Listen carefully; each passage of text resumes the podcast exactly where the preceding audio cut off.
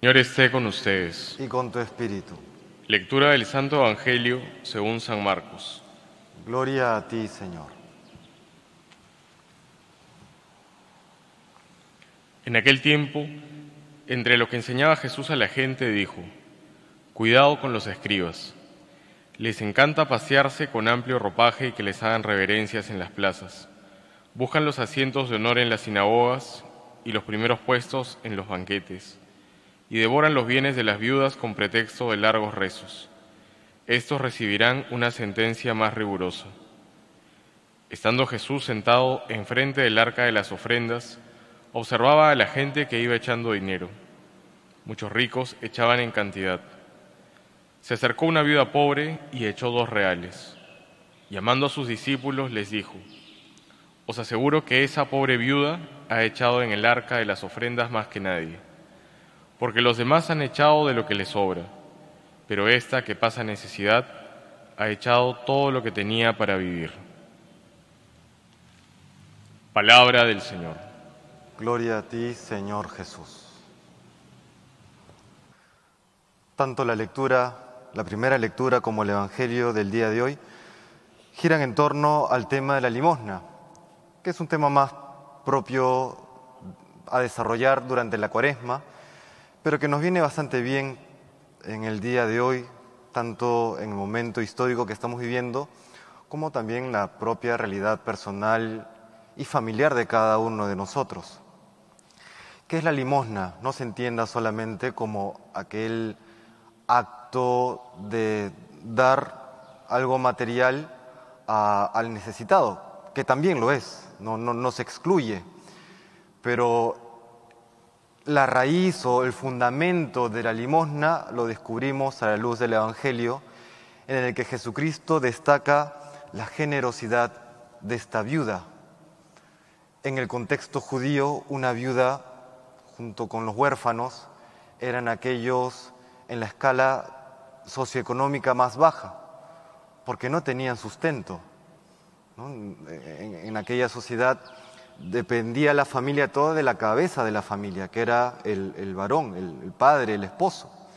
Una viuda se veía desprovista de esta realidad, se veía en una situación de desamparo. Y es por eso que se destaca en medio de la necesidad la generosidad de esta, de esta viuda. Es decir, la limosna consiste en no en dar algo, sin- sino en darnos nosotros. Y démosle primero una aplicación personal, individual, ¿no? En este tiempo en el que ciertamente hay necesidades de diferente índole, hay también tensión a nivel emocional, qué tan generosos estamos siendo, qué tan desprendidos de nosotros mismos estamos siendo.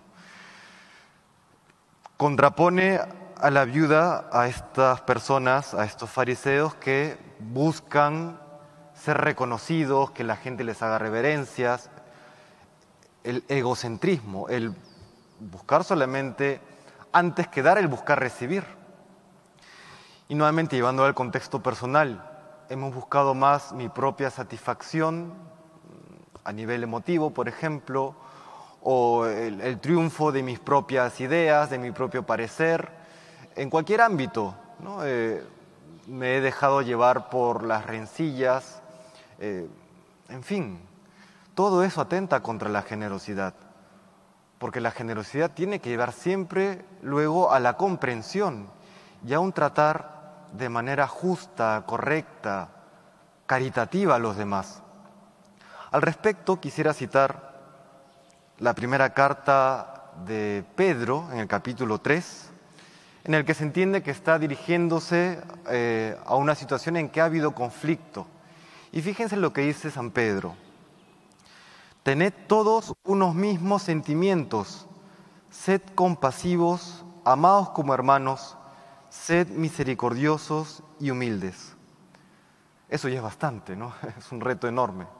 Pero luego dice, no devolváis mal por mal, ni insulto por insulto. Por el contrario, bendecid, pues habéis sido llamados a heredar una bendición. tanto en el contexto personal como también en el contexto electoral que vivimos hoy, porque el Evangelio no está desconectado de la realidad. ¿Cómo estamos viviendo este aspecto? ¿Cómo estamos devolviendo los roces, las diferencias que hay a nivel eh, familiar, amical o en redes sociales, que yo no entro a redes sociales, pero sé que es terrible. ¿Cómo, cómo estamos viviendo ese aspecto? También la, las redes sociales no excluyen nuestra fe.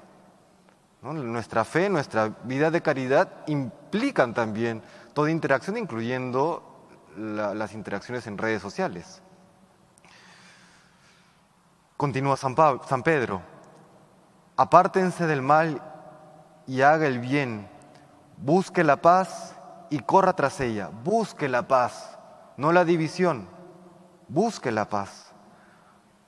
Y luego especifica más, dad culto al Señor, Cristo, en vuestros corazones, siempre dispuestos a dar respuesta a todo el que os pida razón de vuestra esperanza Claro, no hay caridad sin verdad, hay que saber dar razón de nuestra verdad. Pero agrega San Pedro, pero hacedlo con dulzura y respeto, que normalmente es la parte que se nos olvida. Nos da razón de nuestra esperanza, pero hacedlo con dulzura y con respeto, nos dice San Pedro, o mejor, nos dice el Espíritu Santo a través de San Pedro.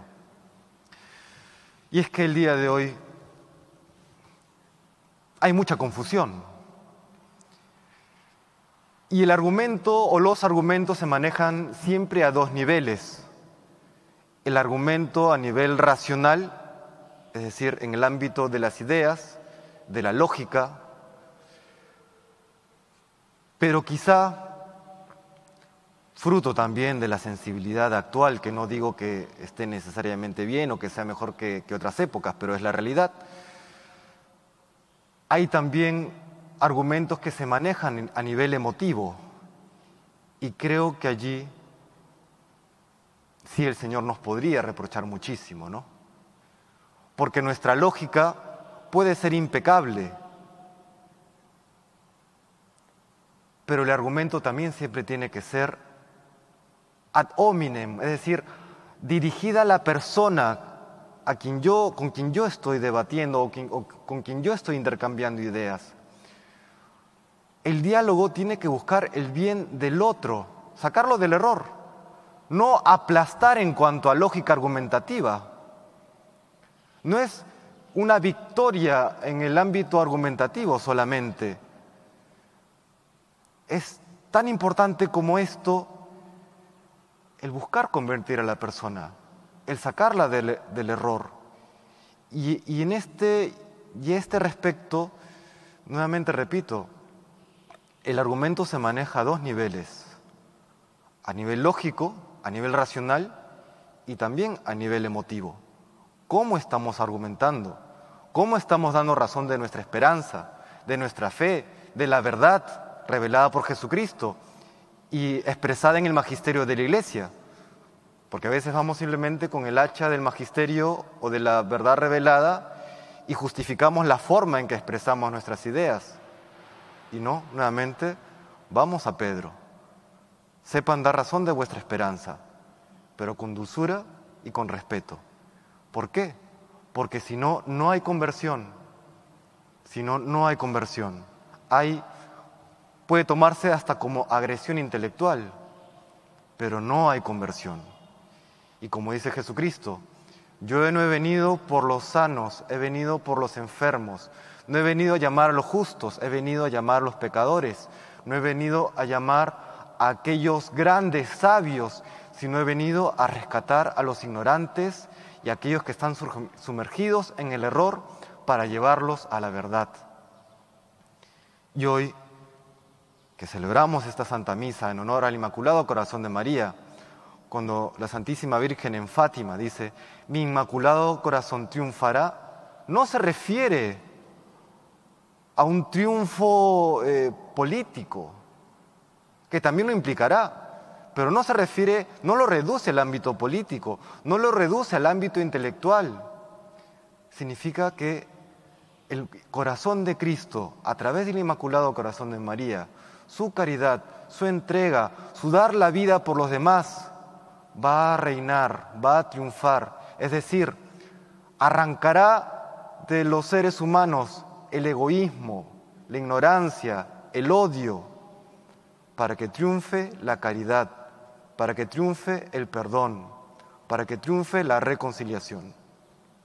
Eso le pedimos hoy al Señor a través de nuestra Madre la Santísima Virgen María, que sepamos ser generosos en todo ámbito, en todo sentido, que podamos también sanar las heridas de nuestra sociedad cada vez más fragmentada, más polarizada, pero que para eso tenemos que hacer que el corazón de Cristo y de la Virgen Santísima reine en nosotros, en nuestras mentes, en nuestros corazones y que se exprese de manera adecuada en nuestro trato.